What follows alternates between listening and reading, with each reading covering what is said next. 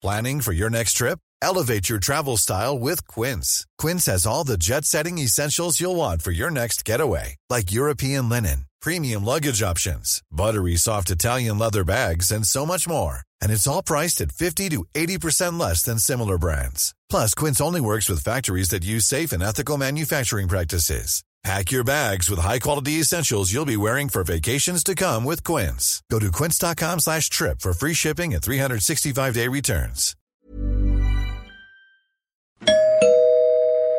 Werbung. Einfach lieben. Einfach glücklich und zufrieden, bis dass der Tod sie scheidet. Das ist noch immer die Idealvorstellung vieler Paare.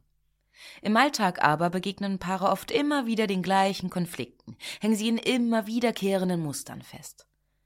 Die Paartherapeutin Anna Wilitzki zeigt, wie Paare diese Konflikte erkennen und lösen können.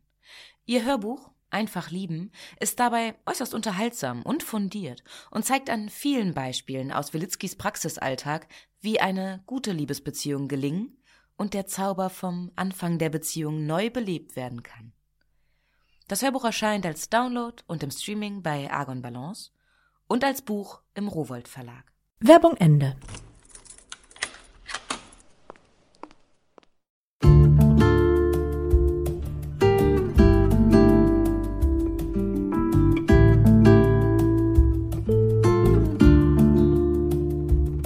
Herzlich willkommen zur neuen Folge von Einfach ganz Leben, dem Podcast für bewusstes Leben.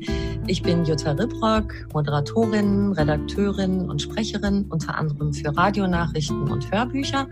In diesem Podcast spreche ich alle zwei Wochen mit außergewöhnlichen Gästen darüber, wie wir uns Gutes tun und unser Leben achtsamer, freudvoller und intensiver leben können. Heute ist bei mir Melanie Wolfers, Theologin, Ordensfrau, Seelsorgerin und Bestsellerautorin vieler Bücher, die uns ermutigen, einfach unser Ding zu machen. Ein Titel ist Trau dich, es ist dein Leben. Und wie wir den Mut dazu finden, darüber sprechen wir heute. Viel Freude beim Hören.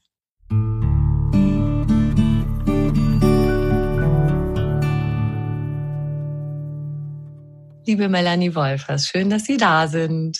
Ich freue mich auf unser Gespräch, Frau Ripper. Ich sage gerade mal so ein paar Sätze, die Ihnen bestimmt bekannt vorkommen. Ich würde ja gern, aber wenn ich könnte, wie ich wollte, dann, oh nee, was denken wohl die anderen über mich, wenn nicht? Das kann ich doch nicht bringen. Also, wenn es um unser Leben geht, dann stehen wir ganz schön oft selbst auf der Bremse. Wir trauen uns nicht, stimmt's? Ja, in der Tat. Es gibt viele Stolpersteine oder Bremsklötze, die uns hindern, mit Fahrt sozusagen in unser Leben hineinzugehen. Ja. Und wie, wie kommen wir darüber hinweg, über die Stolpersteine? Sie haben ja, äh, Ihre Bücher, die sind ja ein großes Plädoyer dafür, mutig zu sein. Vielleicht darf ich Sie das am Anfang mal fragen. Was ist ein Mut für Sie? Als ich mich mit dem Thema näher beschäftigt habe, wurde mir deutlich, dass ich unter Mut, glaube ich, am Anfang eher etwas sehr Großes verstanden habe. So, da denkt man an irgendwelche außergewöhnlichen Heldentaten, die große Menschen äh, vollbringen. Und mir wurde in der Beschäftigung mit dem Thema deutlich, dass Mut eigentlich etwas ist, was mitten in meinem und unserem Alltag seinen Ort hat. Also etwa spreche ich jemanden an und lade ihn zum Kino ein, weil ich ihn sympathisch finde? Oder bleibe ich lieber zurückhaltend und sage nichts, weil wer weiß, ob ich mir einen Korb hole? Spreche ich ein heißes Eisen in einer Beziehung an, wo es vielleicht ein bisschen dann auch schwierig werden kann, dieses Gespräch? Traue ich mich, eine Entscheidung zu treffen oder bleibe ich lieber in der Wartestellung? Also Mut ist etwas, was in unserem Alltag angesiedelt ist und ich bin davon überzeugt und ich merke das auch für mich selber, mutig zu sein übt eine ganz große Anziehungskraft aus. Also ich glaube, jeder Mensch möchte am Abend eines Tages zufrieden in den Spiegel schauen können und auch am Abend unseres Lebens zufrieden in den Spiegel schauen können und sagen können, ja, ich habe gelebt und habe mein Leben nicht einfach nur hingenommen. Und deswegen übt Mut eine solche Anziehungskraft aus. Und jeder möchte mutig sein und jeder Mensch kennt mit Angst zu ringen und um Mut zu ringen. Und das ist ein wesentlicher Anlass für mich gewesen, das Buch zu schreiben, weil ich es aus meinem eigenen Leben kenne, dass ich mit Angst ringe und um Mut ringe und weil ich viele, viele, viele, viele Menschen begleite, die genau in dieser Spannung stehen. Sie würden doch so gern und trauen sich nicht.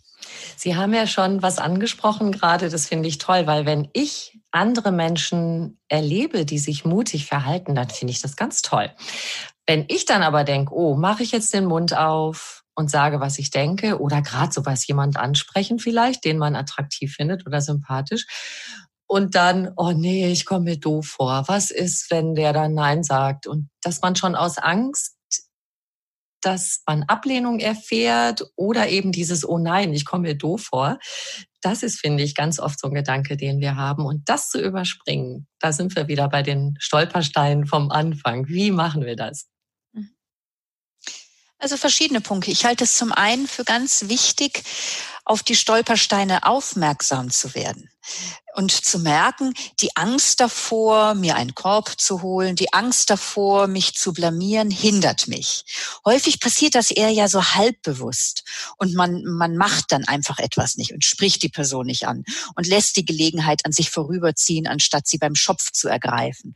Und je mehr ich auf solche Hindernisse und Stolpersteine aufmerksam werde, umso mehr kann ich auch mich bewusst fragen, okay, ich höre meine Angst vor Blamage, aber ich muss nicht einfach blind auf sie hören. Das ist ja der ganz große Unterschied.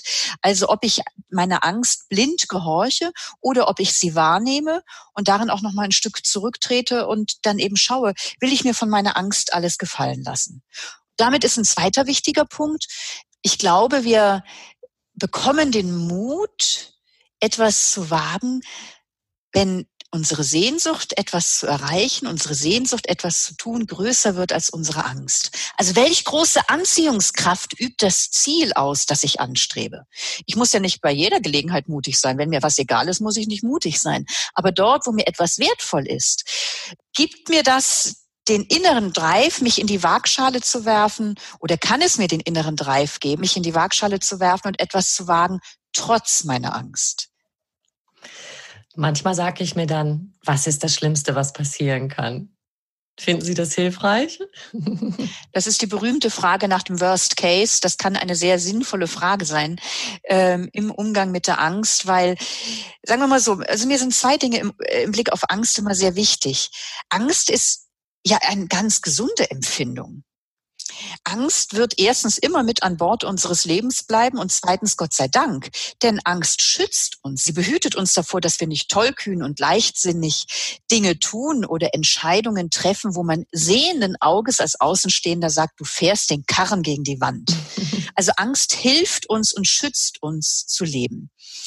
Zugleich kann Angst eben zu vorlaut werden und zu dominant. Und da hat Angst, und da komme ich jetzt auf Ihren Punkt mit dem Worst Case, die Frage, was kann am schlimmsten Fall passieren? Angst kann sich ja aufblähen und äh, aus einer Maus einen Elefanten machen. Und da mal wirklich so einen Realitätscheck zu machen, einen Schritt zurückzutreten und sich zu fragen, was ist eigentlich realistisch und was könnte im schlimmsten Fall passieren?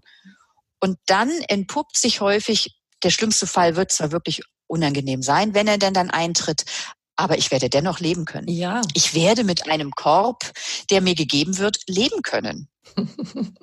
Und das ist ja genau das, dass diese Frage, was ist das Schlimmste, was passieren kann, meistens ergibt, dass es gar nicht so arg ist. Also das Schlimmste, was passieren kann, ist, dass er Nein sagt. Ich gehe nicht mit dir ins Kino und tschüss. Das ist nicht schön, aber es bringt mich nicht um. Genau. Vielleicht findet er es ja auch toll, dass ich mutig bin. Ja. Ja, und ich glaube, genau, weil das ist ja der Punkt. Wenn wir die Gelegenheit nicht beim Schopf ergreifen, dann bleibt der Traum ein Traum und wird nie eine Wirklichkeit. Und möglicherweise könnte er ja wirklich werden. Und da entwickelt sich eine Beziehung. Äh, und das Zweite, ich habe schon auch den Eindruck und jetzt auch bei, bei anderen Dingen, die auch schwerwiegender sind, als dass ich jemanden um Frage gehst mit ins Kino und der sagt nein, auch bei größeren Dingen, wo ich letztlich so von außen betrachtet irgendwie scheitere, wenn ich meine besten Kräfte angestrengt habe und in Übereinstimmung mit mir gehandelt habe, dann hinterlässt das trotz aller Trauer irgendwie noch mal so ein Gefühl von Ich-Identität. Ich bin mhm. ich. Es hat zwar nicht geklappt, aber ich war loyal mir selbst gegenüber. Genau, ich habe mich nicht verleugnet, ich war mir treu, ich bin bei mir geblieben. Mhm. Ja. Und das ist eine Lebenskraft. Ja. Frau Wolf, also ich würde Sie natürlich auch gern auf etwas ansprechen, was uns gerade sehr beschäftigt. Ich denke, dieses Jahr 2020 wird uns immer in Erinnerung bleiben als ein sehr, sehr spezielles Jahr, geprägt durch das Coronavirus und auch durch die Ängste, die das geprägt hat, durch die Beschränkungen in unserem persönlichen Bereich. Alles in allem hat das die Natur einer sehr, sehr, sehr großen Unberechenbarkeit. Wir haben keine Koordinaten mehr, dass wir sagen können, na ja, die Situation dauert so und so lange, dann und dann ist sie vorbei, dann kann ich das tun. Wir wissen einfach nicht so richtig, die Zukunft ist diffus. Wir haben so ein bisschen dieses Netz verloren, was uns getragen hat. Wie können wir mit so einer Unberechenbarkeit mutig umgehen? Ja, ich denke, wir erleben derzeit in einer Radikalität unsere Verwundbarkeit.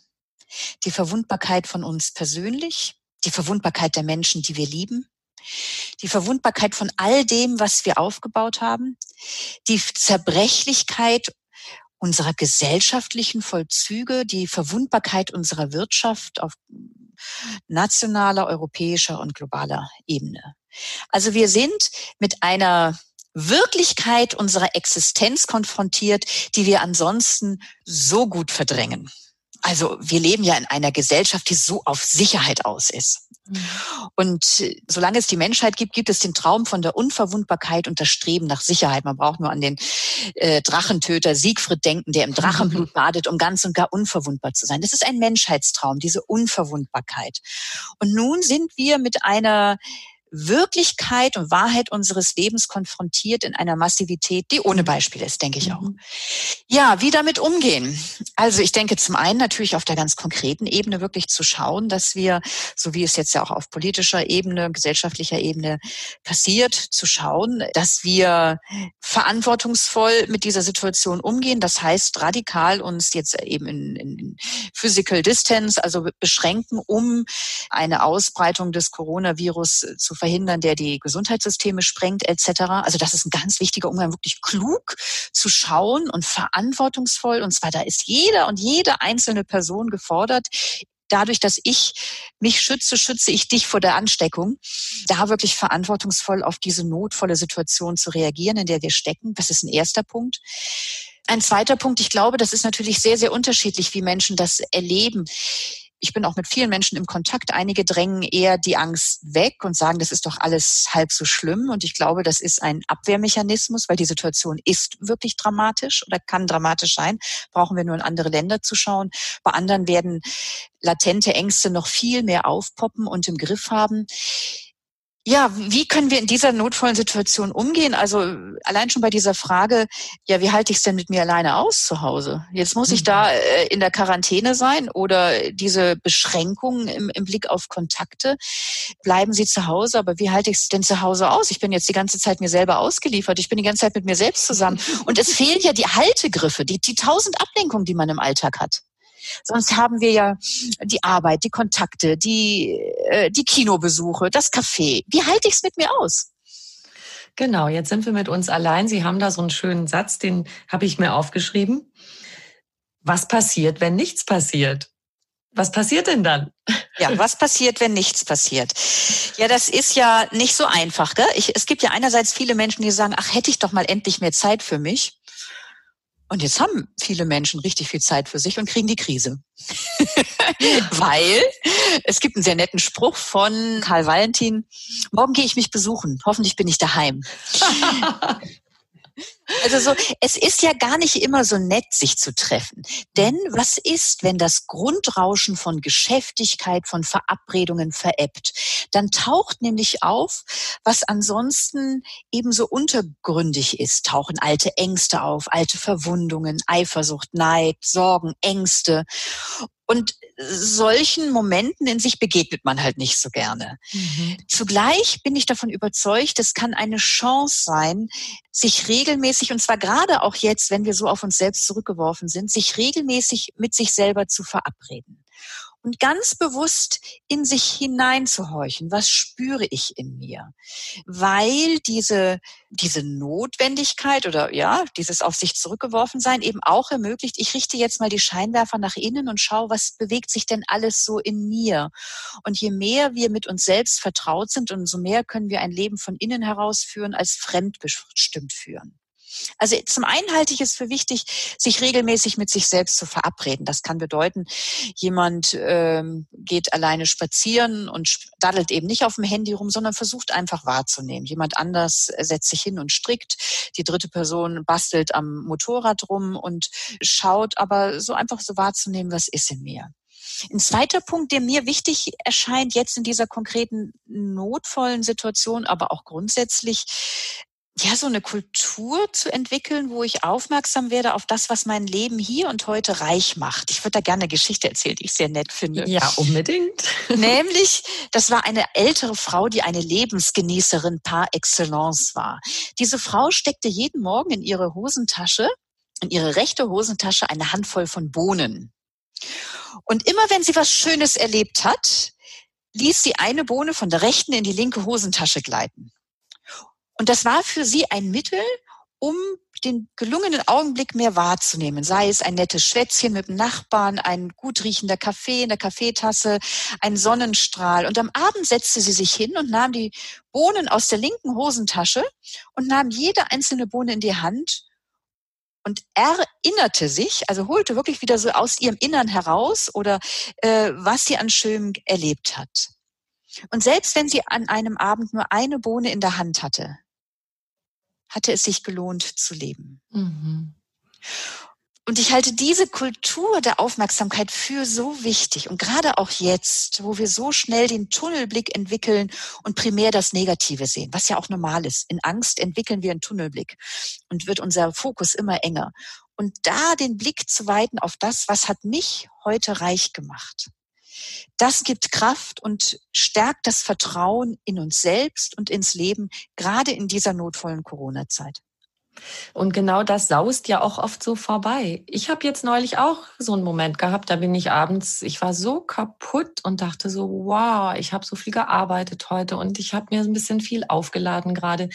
Und dann dachte ich halt, stopp, überleg mal, wofür du Danke sagen kannst. Und dann dachte ich, danke, dass ich so viel arbeiten darf gerade. Es gibt ja viele Menschen, denen das gerade wirtschaftlich wirklich die Luft abschnürt auch und wahrscheinlich auch auf längere Sicht die Luft abschnürt, weil sie gerade nicht arbeiten gehen können.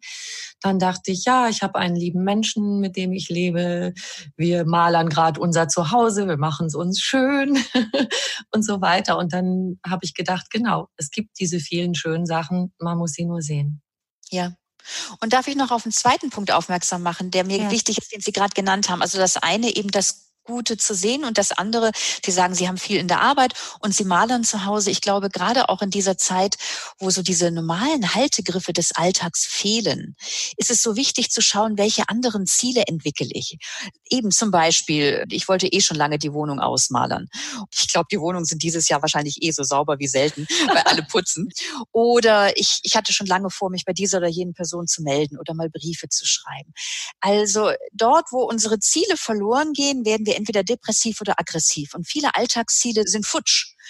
Und zu schauen, was kann ich mir heute vornehmen, so dass ich am Abend eines Tages sagen kann, okay, das habe ich gemacht und das war in sich irgendwie auch auch fein oder sinnerfüllt oder ich habe was geschafft, was ich schon lange vorhatte. Das ist das, das, das stärkt die Seele. Glauben Sie, dass wir uns als Gesellschaft verändern werden, auch mit einer gewissen Nachhaltigkeit? Schwere Frage. Es gibt ja ganz unterschiedliche Thesen. Ich wünsche es uns. Ich wünsche es uns, dass wir, dass wir daraus lernen, ähm, vor allen Dingen auch im Blick auf sozusagen Generationengerechtigkeit. Ich, jetzt ist unsere Gesellschaft ja sehr rücksichtsvoll und ich halte das für ganz richtig äh, im Blick auf die Personen, die vom Coronavirus besonders betroffen wären. Das sind primär ältere Menschen oder äh, eben auch Menschen mit einer Grunderkrankung. Und ich wünsche mir diese Generationengerechtigkeit, die jetzt die Jüngeren gegenüber den Älteren bringen, wünsche ich mir nach der Corona-Zeit gegenüber den Jungen und den noch nicht Geborenen im Blick auf die Klimakatastrophe. Denn die ist noch viel dramatischer als das, was wir jetzt erleben. Noch viel dramatischer. Und wir sehen, was unsere Gesellschaft leisten kann. Im Blick darauf, Menschen zu schützen, im Blick auf Einschränkungen, um Leben zu schützen. Und diese Entschiedenheit wünsche ich mir im Blick auf die jetzt Zehnjährigen, 15-Jährigen, dass wir sie im Blick haben und auf die, die noch nicht geboren sind. Und dass wir so unseren Lebensstil auch im Blick auf die Menschen verändern. Also ich wünsche es uns sehr. Ein wunderbares Plädoyer, Frau Wolfers. Das ist echte Generationengerechtigkeit dann, ne? Ja. ich mag so sehr einen Satz von Ihnen, der auch am Anfang Ihres Buches steht. Mut öffnet uns die Tür zum Leben. Natürlich ist ein Schiff geschützter, wenn es im Hafen bleibt, aber dafür werden Schiffe nicht gebaut. Wofür sind wir Menschen gebaut? Wir Menschen sind dafür gebaut, dass wir unser Leben beherzt mit beiden Händen in die Hand nehmen. Tada. Oder ja, oder im Bild des Schiffes gesprochen. Ähm, wir sind dafür gebaut, uns dem Strom des Lebens anzuvertrauen, neue Kontinente zu entdecken, gemeinsam mit anderen Winden zu trotzen und Rückenwind zu nutzen, weil wir Ziele vor Augen haben. Und nicht am Ufer sitzen zu bleiben, weil es halt sicherer ist und weil man ja nicht weiß, ob nicht ein Sturm aufzieht. Ich habe vor Jahren selbst mal auch einen Spruch ersonnen, der geht so.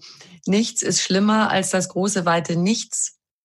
Und damit habe ich gemeint, ich begebe mich einfach rein in was, ich tue es, obwohl ich schon ahne, dass es vielleicht nicht so ganz glatt geht.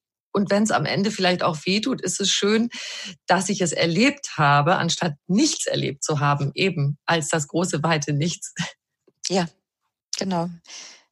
Und das gibt, glaube ich, wieder so diesen Punkt dieser inneren Selbstzufriedenheit, Ich-Identität. Ich bin dem, was ich als richtig erkannt habe, wovon ich geträumt habe, was eine tiefe Sehnsucht war oder wo ich gemerkt habe, da bin ich gefordert und etwas zu wagen, dem treu geblieben.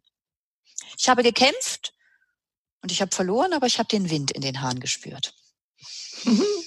Sie haben ja eben schon einige Beispiele genannt, sowas wie jemandem seine Liebe gestehen, vielleicht einen Ortswechsel waren, einen sicheren Job liegen lassen.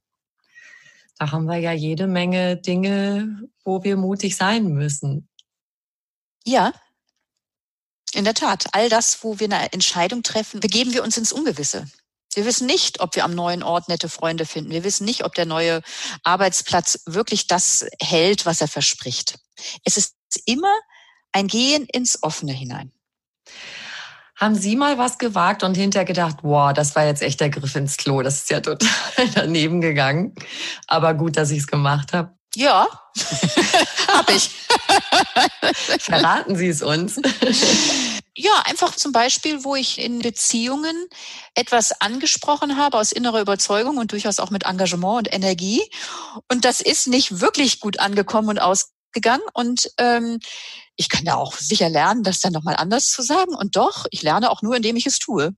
Es war nicht geglückt und trotzdem hätte ich es in der Situation wahrscheinlich wieder noch einmal gemacht. Mhm. Wenn ich in dieser Situation ursprünglich gewesen wäre. Nach, Im Nachhinein ist man meistens, hoffentlich immer ein bisschen schlauer. Aber wir leben das Leben nicht rückwärts, sondern vorwärts. genau, wir üben ja noch, ne? Dann darf man auch noch mal neu ansetzen. ja, so ist es es gibt so vieles, in dem wir oft festhängen. Also wir wägen oft unendlich ab, ob wir dies oder jenes tun sollen. Also zum Beispiel den Mut zu finden, einen Ortswechsel zu wagen, einen anderen Job sich zu suchen. Und vor lauter Abwägen kommen wir nicht ins Handeln. Wie schaffen wir das, dass wir so aus diesem Zaudern rauskommen, eine Entscheidung beherzt treffen und dann auch dabei bleiben und so handeln? Mhm. Also diese Aufschieberitis erfreut sich ja extrem weiter Verbreitung. Äh, also eben es nochmal auf und zu sagen, ich habe noch nicht genügend Informationen. Ähm, aber häufig ist das nicht, weil man nicht genügend Informationen hat, sondern weil man sich nicht traut oder weil man möglicherweise Angst vor den Konsequenzen hat, die eine Entscheidung mit sich bringt und man möchte den Preis nicht zahlen. Und jede Entscheidung für etwas bringt auch ein Scheiden von nicht gewählten Möglichkeiten mit sich. Jede Entscheidung für etwas heißt auch, ich nehme von etwas anderem Abschied. Das sind Punkte, die ich als ganz wichtig erachte, um aus dem Zaudern herauszukommen. Einfach mal nüchtern zu schauen, welche Vermeidungsmechanismen lege ich an den Tag, was könnten Hintergründe sein. Zum Beispiel die Angst davor, eben den Preis zu zahlen, den eine Entscheidung mit sich bringt. Oder die Angst davor, was sagen andere, wenn ich äh, jetzt den Job wechsle was sagen denn da meine Familie oder meine Kollegen, die Ängste in Blick nehmen, die einen abhalten. Ähm, denn wie gesagt, dort, wo ich die Ängste wahrnehme äh, und sie mich nicht einfach nur unbewusst hindern, kann ich mit ihnen umgehen, kann ich ihnen mutig die Stirn bieten. Und dann halte ich es für wichtig, wirklich äh, so zu schauen, worum geht es mir denn? Was sind meine Ziele? Was sind meine Werte? Mut ist, wenn anderes wichtiger wird als unsere Angst. Ich werde in dem Maße mutig entscheiden können, wenn ich etwas vor Augen habe, von dem ich überzeugt bin, das will ich jetzt tun. Und damit ist die große Frage gestellt nach, nach den eigenen Zielen, nach den eigenen Werten, nach dem, was mir wirklich, wirklich wichtig ist. Und das ist ein Punkt, auf den viele Menschen nicht wirklich eine Antwort geben können. Was ist mir wirklich, wirklich wichtig? Wofür lohnt es sich, dass ich morgens aufstehe? Worauf kommt es mir an? Und das ist so eine zentrale Frage. Und vor dieser Frage steht jeder Mensch auch immer wieder neu, weil sich das ja auch verändert im Laufe unseres Lebens. Wertigkeiten und Ziele kommen neue in Blick und alte treten ein bisschen in den Hintergrund. Wenn mir genau das schwerfällt, genau dieses so in mir selber herauszufinden, was ist mir eigentlich wirklich wichtig und was sind meine Ängste, da hat man ja oft so zehn Türen davor. Wie kriegen wir die auf? Das ist ihr, Ihr Vorschlag gerade, sich das anzugucken, das ist ja Schritt eins. Aber dann hat man ja oft immer noch diese Widerstände und sagt, also, pff, ja, also ich, nö, sehe ich gar nicht. Also hm, bei mir alles gut. Ich sehe gar nicht, was, hab doch keine Ängste, ich doch nicht. Wie kriegen wir diese Türen eigentlich auf? Okay. Ich finde zum Beispiel mit guten Büchern, die gute Fragen stellen. das ist immer Dazu? toll, wenn man, genau. Ja. Sie haben ja viele Tools in Ihrem Buch, ja. die sehr schön beschrieben sind. Genau. Dann lassen Sie uns doch da noch mal ein bisschen in der Werkzeugkiste wühlen.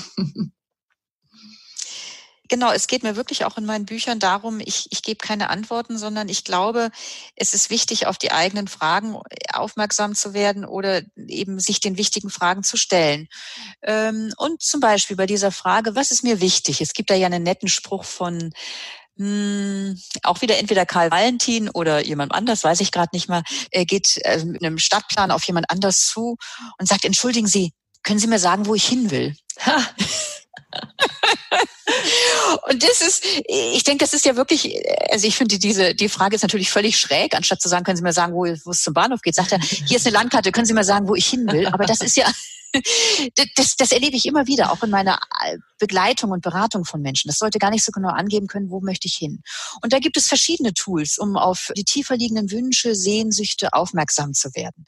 Also zum Beispiel so ganz spontan zu beantwortende Fragen, die so die Imagination anregen. Was würde ich einem Menschen raten, der heute auf die Welt kommt? Mhm. Also wenn ich ihm einen Rat geben würde, was würde ich ihm raten? Wenn ich ein zweites Leben hätte, wie sehe das aus? Welche Vorbilder oder welche Menschen faszinieren mich, sei es in meinem Umfeld oder aus der Geschichte? Oder was auch sehr lohnend ist, ist sich zu fragen, welche Freuden gab es in meiner Kindheit? Also was hat mir so richtig, richtig, richtig Spaß gebracht und da mal reinzugehen? Und was ist im Lauf meiner Geschichte aus, aus diesen Freuden geworden? Und ähm, vielleicht ist es heute nicht mehr im Dreck zu spielen, was vielleicht früher toll war, aber dass ich irgendwie auch was mit den Händen mache und nicht nur am Computer sitze und allenfalls meine Finger bewege, äh, um was reinzutippen. Und dann kann auch eine interessante Frage sein, die ist eher etwas irritierend, aber die halte ich für sehr, sehr wichtig und ist auch sehr bekannt in spirituellen Übungen, also das Leben vom Ende her anzuschauen. Also, wenn Sie Ihren eigenen Grabstein beschreiben könnten, also schreiben Sie Geburtsdatum, Name, Todesdatum noch nicht, wissen Sie ja noch nicht, wann das ist, aber was soll dort draufstehen? Hier ruht Melanie Wolfers, die einen vierfachen Doktor hatte und dieses und jenes getan hat. Oder hier ruht Melanie Wolfers, die Licht in das Leben von anderen gebracht hat. Hier ruht Melanie Wolfers, die Punkt, Punkt, Punkt. Auf den Grabstein passt kein ganzer Roman. Was soll über mein Leben gesagt werden. Und das ist eine ganz wichtige, auch spirituelle Übung, vom Ende des Lebens her zu schauen, ähm, wenn ich in Entscheidungssituationen bin und Ängste mich lähmen, vom Ende des Lebens her relativieren sich die Dinge. Das können ja auch schwerkranke Menschen sagen. Also wenn die mal durch was durchgegangen sind, dann wird ihnen deutlich, worauf kommt es mir denn im Leben an? Darauf Beziehungen zu leben, für andere da zu sein, etwas Sinnvolles zu tun. Und solche Dinge wie Karriere oder Geld oder Berühmtheit tritt meistens in den Hintergrund. Und das ist eine wichtige spirituelle Übung, auch so vom Ende des Lebens her auf mein Jetzt zu schauen und wovon möchte ich mich leiten lassen. Und das kann dann ermutigen, weniger meiner Angst im Letzten zu gehorchen, als meinem Vertrauen ins Leben und meinem Vertrauen in meine Sehnsucht, in das, was ich merke, worauf kommt es mir an. Einige Beispiele aus den Tools in meinem Buch. Sehr schön. Das, ich finde gerade dieses letzte total bewegend. Es gibt ja auch dieses Gedicht, wenn ich mein Leben noch einmal leben könnte. Und das finde ich wahnsinnig traurig, wenn man sich das denkt, dass jemand am Ende seines Lebens denkt, oh weia, wenn ich mein Leben noch einmal leben könnte. Ganz oft ist da nämlich, hätte ich mir mal mehr Zeit genommen für die Menschen, die genau. ich liebe, die sind mir so schnell entwachsen und ich genau. habe gar nicht viel Zeit mit ihnen verbracht. Auf einmal sind meine Kinder schon groß und ich habe mhm. die Kindheit mit ihnen gar nicht genossen. Mhm. Ja. Und es erstaunt mich ganz ehrlich, wie viele Menschen ihr Leben leben, als hätten sie danach noch eines. Und noch eines. Und noch eines. Leben lässt sich nicht aufschieben. Leben ist immer live.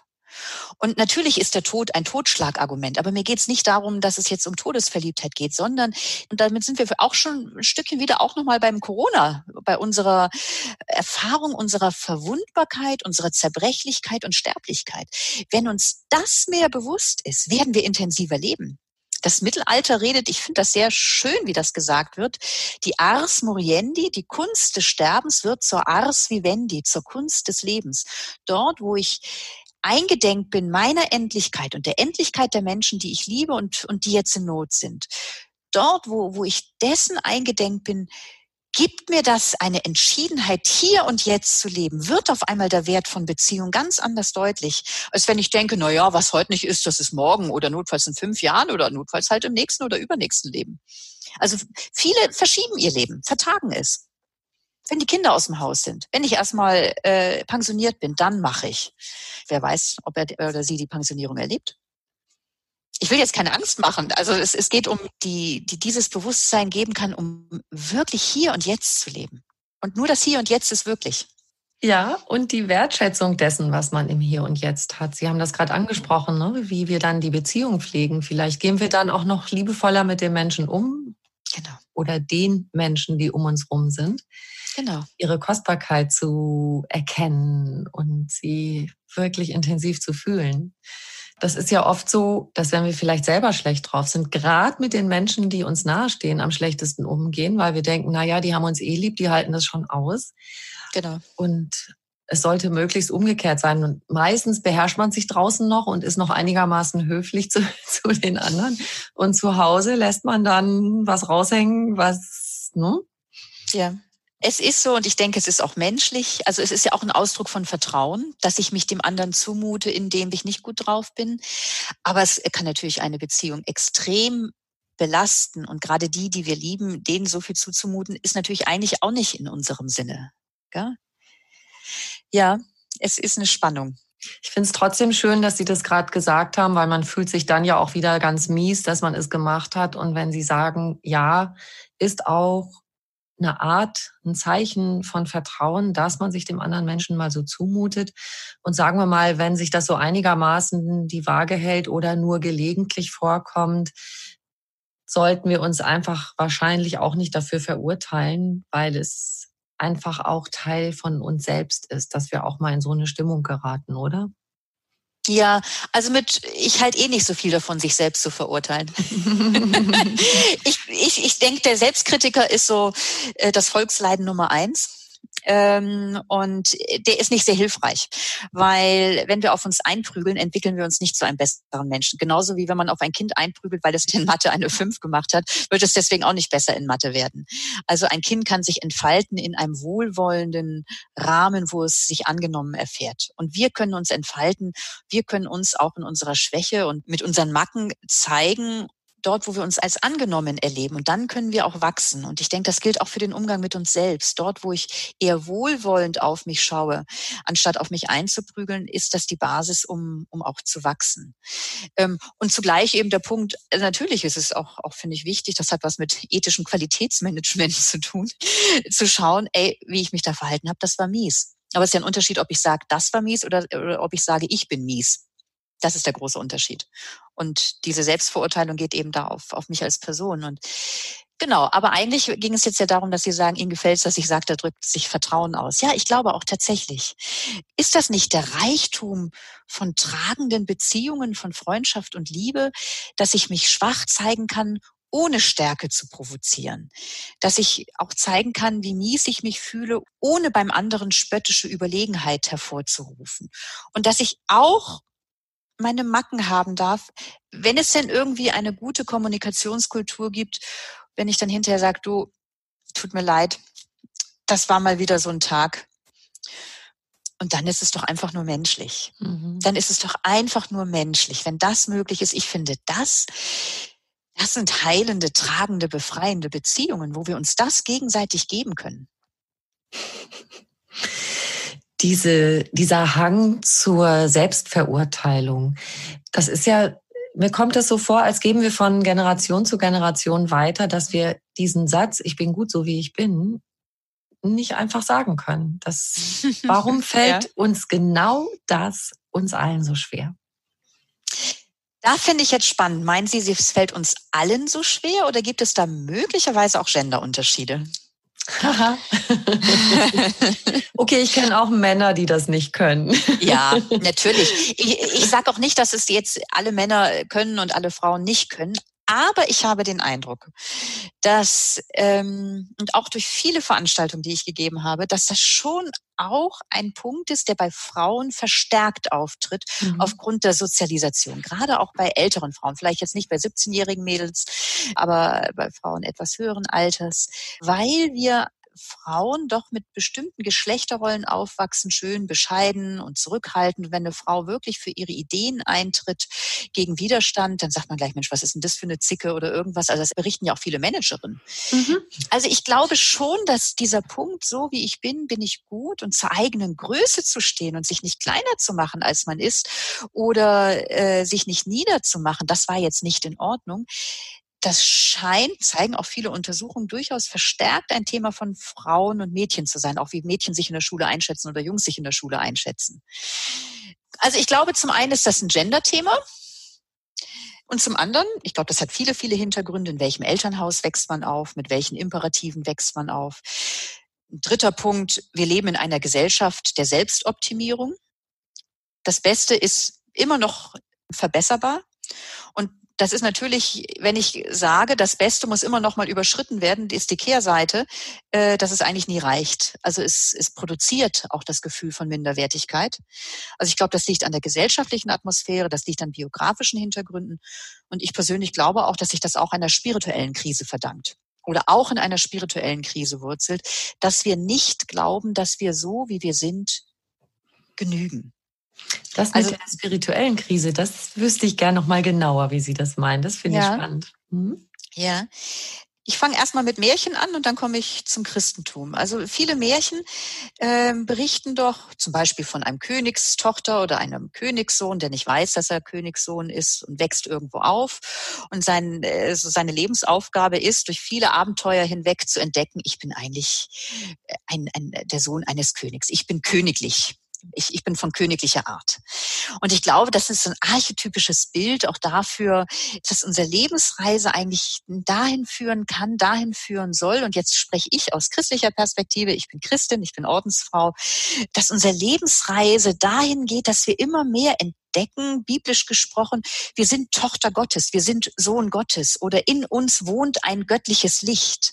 Und wenn man in die Bibel schaut, ähm, also in das Gründungsdokument des christlichen Glaubens, da ist ja eigentlich so diese Sündenfallgeschichte und der Verlust des Paradieses erzählt jetzt ja nicht von irgendeinem ersten Menschengeschlecht oder irgendwie, sondern da geht es eigentlich darum, wir haben unsere ursprüngliche Beheimatung verloren, nämlich das Wissen, dass wir unendlich geliebt sind oder das Wissen um das göttliche Licht in uns und dass wir uns im göttlichen Licht bewegen. Und das ist sozusagen die Vertreibung aus dem Paradies. Und der Mensch ist eingeladen, dass er diese Wahrheit entdeckt und aus dem christlichen Glauben heraus ist sozusagen das ganze Engagement Gottes oder auch das Lebensengagement Jesus, den Menschen daran zu erinnern, du bist wertvoll, du bist geliebt, du bist Tochter Gottes, Gottes, du bist Sohn Gottes und alle Menschen leben im göttlichen Licht und in jedem Menschen leuchtet ein göttliches Licht. Und es ist nichts anderes unsere Aufgabe im Leben, als dieses göttliche Licht zum Leuchten bringen zu lassen und andere zu unterstützen, dass sie ihr Licht zum Leuchten bringen. Also es geht darum, dass unser Licht leuchtet. Und deswegen glaube ich, dass dieses Gefühl, wir sind nicht gut genug, sich auch einer spirituellen Krise verdankt, weil wir als Menschen eben sozusagen diese ursprüngliche Beheimatung oder dieses, diese, diese Connection mit dem tiefen Grund der Wirklichkeit verloren haben. Ist das deutlich geworden, was ich meine? ja, wunderbar. Das heißt, die, die Vertreibung aus dem Paradies ist so ein bisschen, so wie Sie es jetzt geschildert haben, wie eine Parabel dafür, was uns widerfahren ist. Ja, äh, es ist eine Parabel. Das ist, es ist jetzt da kein Bericht, wie wir heute in der Zeitung irgendwie einen Bericht über einen Unfall lesen. Das ist ja nichts, was wirklich tatsächlich passiert ist, sondern das ist eine Erzählung, wo gedeutet wird, dass der Mensch durch den Zweifel an sich, durch den Zweifel an Gott und an seiner Liebe, dieses ursprüngliche Verbundenheit untereinander von Adam und Eva, von Adam und Eva und Gott verloren haben und ebenso seine ursprüngliche Beheimatung im göttlichen Geheimnis vergessen hat. Und die Erzählung von, vom Sündenfall und der Vertreibung aus dem Paradies deutet das oder erzählt, bringt das in ein Bild, was äh, so eine tiefe Urintuition ist, die sich ja auch in anderen Religionen oder in Märchen findet und die dann eben im Gründungsdokument des christlichen Glaubens in eine große Erzählung eingebettet ist. Dass es eben nicht mit der Vertreibung aus dem Paradies endet, sondern dass dem Menschen ganz viel gegeben wird und geschenkt wird, damit er wieder darauf aufmerksam wird, in dir leuchtet ein göttliches Licht. Lass es aufstrahlen und ermutige andere, dass sie ihr Licht aufstrahlen lassen. Wenn das alle tun, dann sind wir sowieso wahnsinnig glücklich. Also wenn tatsächlich jeder, das ist ja genau das, eben haben wir gesagt, wir finden es attraktiv, wenn jemand mutig ist. Wir finden es wunderschön. Ich sage oft, sei in der Aura eines glücklichen Menschen. Wie geht's dir dann? Gut. Weil oft ist es ja auch so, dass wir denken, ah, wir kümmern uns erst um alles andere und äh, stressen uns aber so da rein, dass wir gar keine schöne Ausstrahlung haben. Dabei hätten wir eine viel schönere, wenn wir uns erstmal um uns selber kümmern und damit unser Strahlen nach außen geht und dann auch etwas für andere tun, also auch Eltern für Kinder, dass man oft auch als junge Eltern mal das Gefühl hat, boah, ich struggle den ganzen Tag und dann mache ich Haushalt und Arbeit und Kinder. Und dieses erstmal um die anderen kümmern, das ist doch meine Aufgabe und dabei sich selbst vergessen. Und dann kommt eben genau das Gegenteil dabei raus. Man strahlt eigentlich viel mehr, wenn es einem selber gut geht. Und dadurch fühlen sich die anderen auch in unserer Gegenwart viel wohler. Mhm. Ja, ich unterstreiche das ganz, was Sie sagen. Also, und unsere Gesellschaft ist ja nicht dazu angehalten, dass wir innehalten. Also wenn man nichts tut, wenn man einen Kalender hat, der nicht voll ist, dann gilt man ja schon als verhaltensauffällig. Wie? Was nicht zu tun? also so dieses regelmäßige Innehalten und das halte ich für ganz, ganz, ganz zentral, um ein Leben zu führen, das aus unserem Innern kommt, das selbstbestimmt ist, das sich nicht einfach von eigenen Ängsten oder von der Konsummaschinerie äh, dirigieren lässt. Also ich, ich bringe es gerne so auf den Punkt, nur wer regelmäßig innehält, findet einen inneren Halt und kann daraus dann beherzt leben. Und diesen inneren Halt deute ich eben auch spirituell, nämlich dort, wo ich mehr in Berührung komme mit mir selbst, komme ich mit dem göttlichen Geheimnis in Berührung, das mich und alle von innen her trägt. Und umgekehrt, je mehr ich mit dem göttlichen Geheimnis in Berührung komme, umso mehr komme ich in Kontakt mit mir und der Welt, weil da, da erfahre ich etwas von dieser Verbundenheit. Und deswegen braucht es so dringend die Kultur des Innehaltens. Ich weiß nicht, wie der, äh, das ist ein ganz bekannter Verlagsleiter, ich weiß jetzt nicht mehr, wie der heißt, ähm, also der ist schon uralt, der hat äh, vorgeschlagen, dass es eine Stunde in der Woche das Schulfach Schweigen gibt. Ja, es kommt mir bekannt vor. Mir fällt gerade auch kein Name ein, aber dieser Vorschlag an sich kommt mir bekannt vor. Ja, und mhm. ich finde das hochgenial einfach, also die Kinder lernen in der Schule alles Mögliche, aber lernen sie zu schweigen, lernen sie bei sich zu sein, lernen sie Introspektion, lernen sie mit sich im Kontakt sein. Und in dem Maß, in dem wir im Kontakt mit uns sind, können wir gut im Kontakt mit anderen sein. Und führen wir ein gutes Leben. Und in dem Maße, in dem wir nicht im Kontakt mit uns sind, führen wir auch keine tragfähigen Beziehungen, können wir nicht segensreich für andere sein, führen wir ein Leben aus zweiter Hand. Mich macht das gerade ganz nachdenklich. Ich, ich hänge an ihren Lippen. Wir haben ja, ja, im Vorteil zu denen, die zuhören, auch den Vorteil, dass wir uns sehen persönlich. Ja, ja. genau, genau. Ja.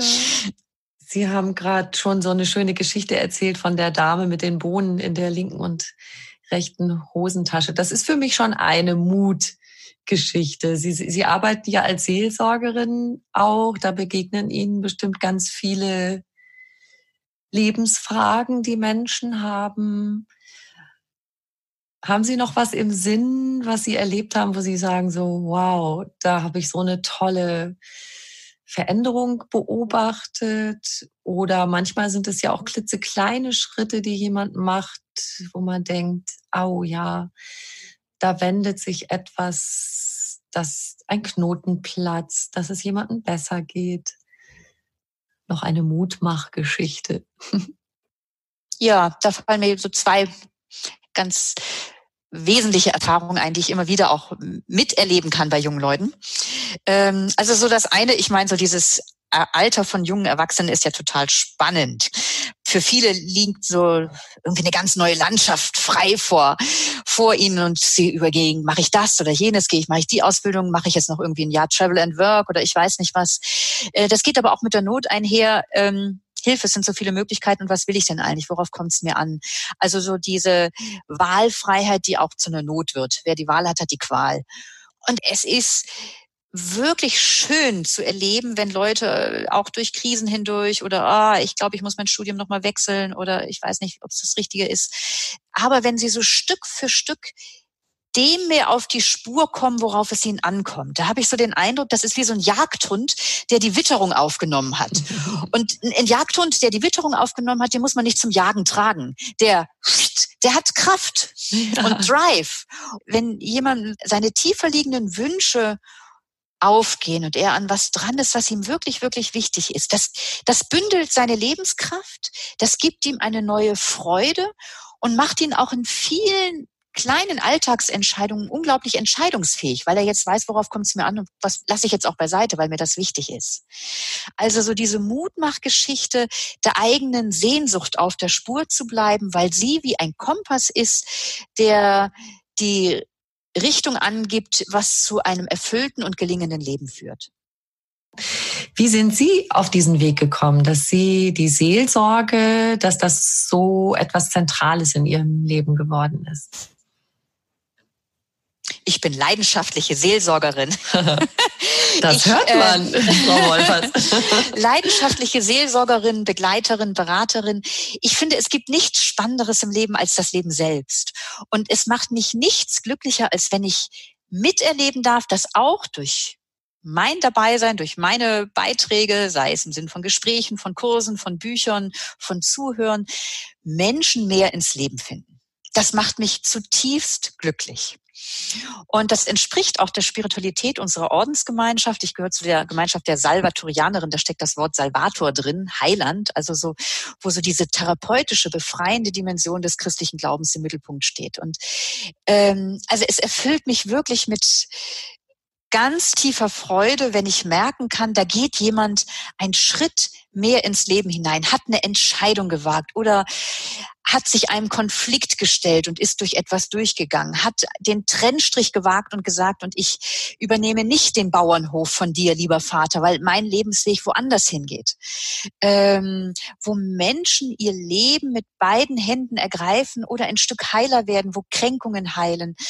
Ähm, egal was, also dort, wo Menschen mehr in ein versöhntes, befreites Leben finden, macht mich das selbst unendlich glücklich. Und deswegen bin ich mit Leidenschaft Seelsorgerin. Das also strahlt ihn aus allen Poren. Und äh, wie, wie läuft das? Also die jungen Menschen, die Sie gerade angesprochen haben, mit denen Sie arbeiten, wie kommen Sie in Kontakt? Also kommen die auf Sie zu? In welcher Form findet das statt? Also zum einen kommen ganz viele zu aufgrund meiner Bücher. Also ich kriege ungemein viele Mails, Anfragen, ähm, weil Leute meine Bücher lesen und sagen, ey, ich habe den Eindruck, Sie verstehen mich, ich möchte mit Ihnen reden, kann ich bei Ihnen einen Kurs machen. Also das ist der eine Punkt. Ähm, dann leite ich ein Projekt, das heißt Impuls Leben. Ähm, das richtet sich eben an junge Erwachsene bis 35. Ich habe da gar nicht mehr so viel Zeit, äh, mich da zu engagieren, wie es früher mal war, weil eben jetzt ich ganz stark eben auch als Autorin unterwegs bin. Ähm, und da biete ich Kurse an. Und die Leute werden durch Homepage, äh, durch Facebook, Internetrecherche und vor allen Dingen durch Mund-zu-Mund-Propaganda darauf aufmerksam. Mhm. Was einem gefällt, davon erzählt man gerne. Na klar. Genau.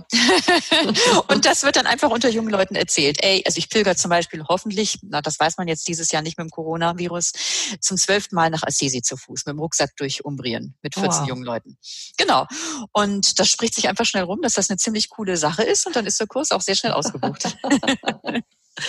okay, das wird diesmal vielleicht 2021 werden, ja, aber kann gut sein. Ja. ja. Frau Wolfers, Sie haben eigentlich schon fast vorweggenommen. Ich stelle ja am Schluss immer gerne eine Frage. Nämlich? Was ist für Sie persönlich Glück? Und jetzt haben Sie schon eben Ihr großes Glück erzählt. Aber manchmal gibt es ja auch was, was so ein kleines Glück ist. Was ist für Sie persönlich Glück? Ein Glücksort von mir ist eine Bank auf einem Berg, wo ich regelmäßig 800 Höhenmeter hochsteige, um auf dieser Bank zu sitzen und einfach zu schauen. Denn es ist Schweigen, es ist Stille.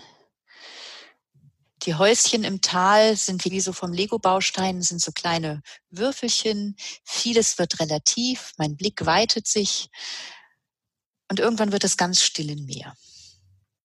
Das nenne ich Glück. Dieses Bild nehmen wir uns jetzt mit. Ich glaube, jeder, der sich hinein vertieft in diese Situation, die Sie jetzt beschrieben haben, dem geht's schon gut. Wunderbar. Ich danke Ihnen sehr, liebe Frau Wolfers. Das war sehr, sehr schön. Es hat mir große Freude gebracht, mit Ihnen zu reden, Frau Ribrock. Ganz, ganz herzlichen Dank für das anregende Gespräch.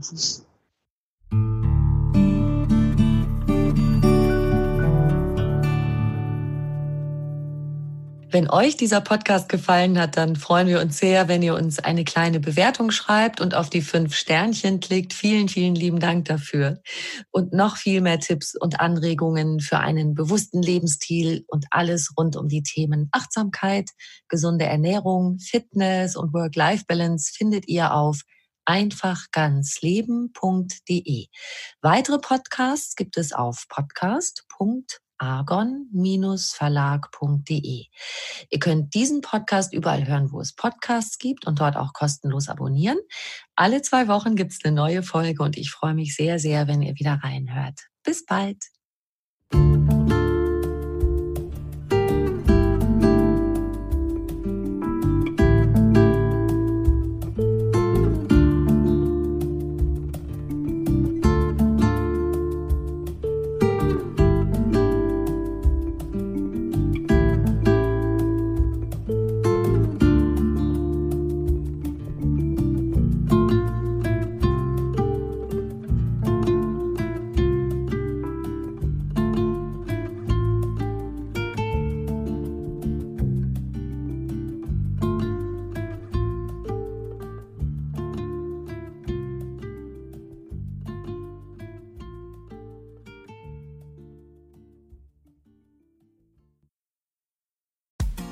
Frauenstimmen.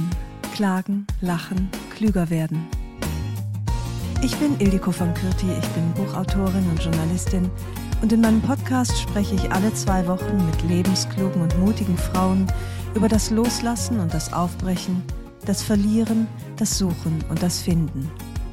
Ich bin stolz darauf, wie viele wunderbare Frauen bereits bei mir zu Gast waren. Unter ihnen Stefanie Stahl, Maria Furtwängler, Annika Decker oder Gerburg Jahnke und ich freue mich auf alle, die noch kommen. Ihr könnt Frauenstimmen überall dort hören, wo es Podcasts gibt. Herzlich und hoffentlich auf bald. Eure Ildiko.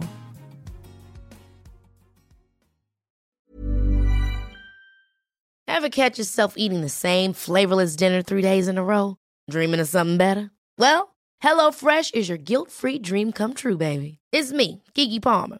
Let's wake up those taste buds with hot, juicy pecan-crusted chicken or garlic butter shrimp scampi. Mm. Hello Fresh. Stop dreaming of all the delicious possibilities and dig in at HelloFresh.com. Let's get this dinner party started.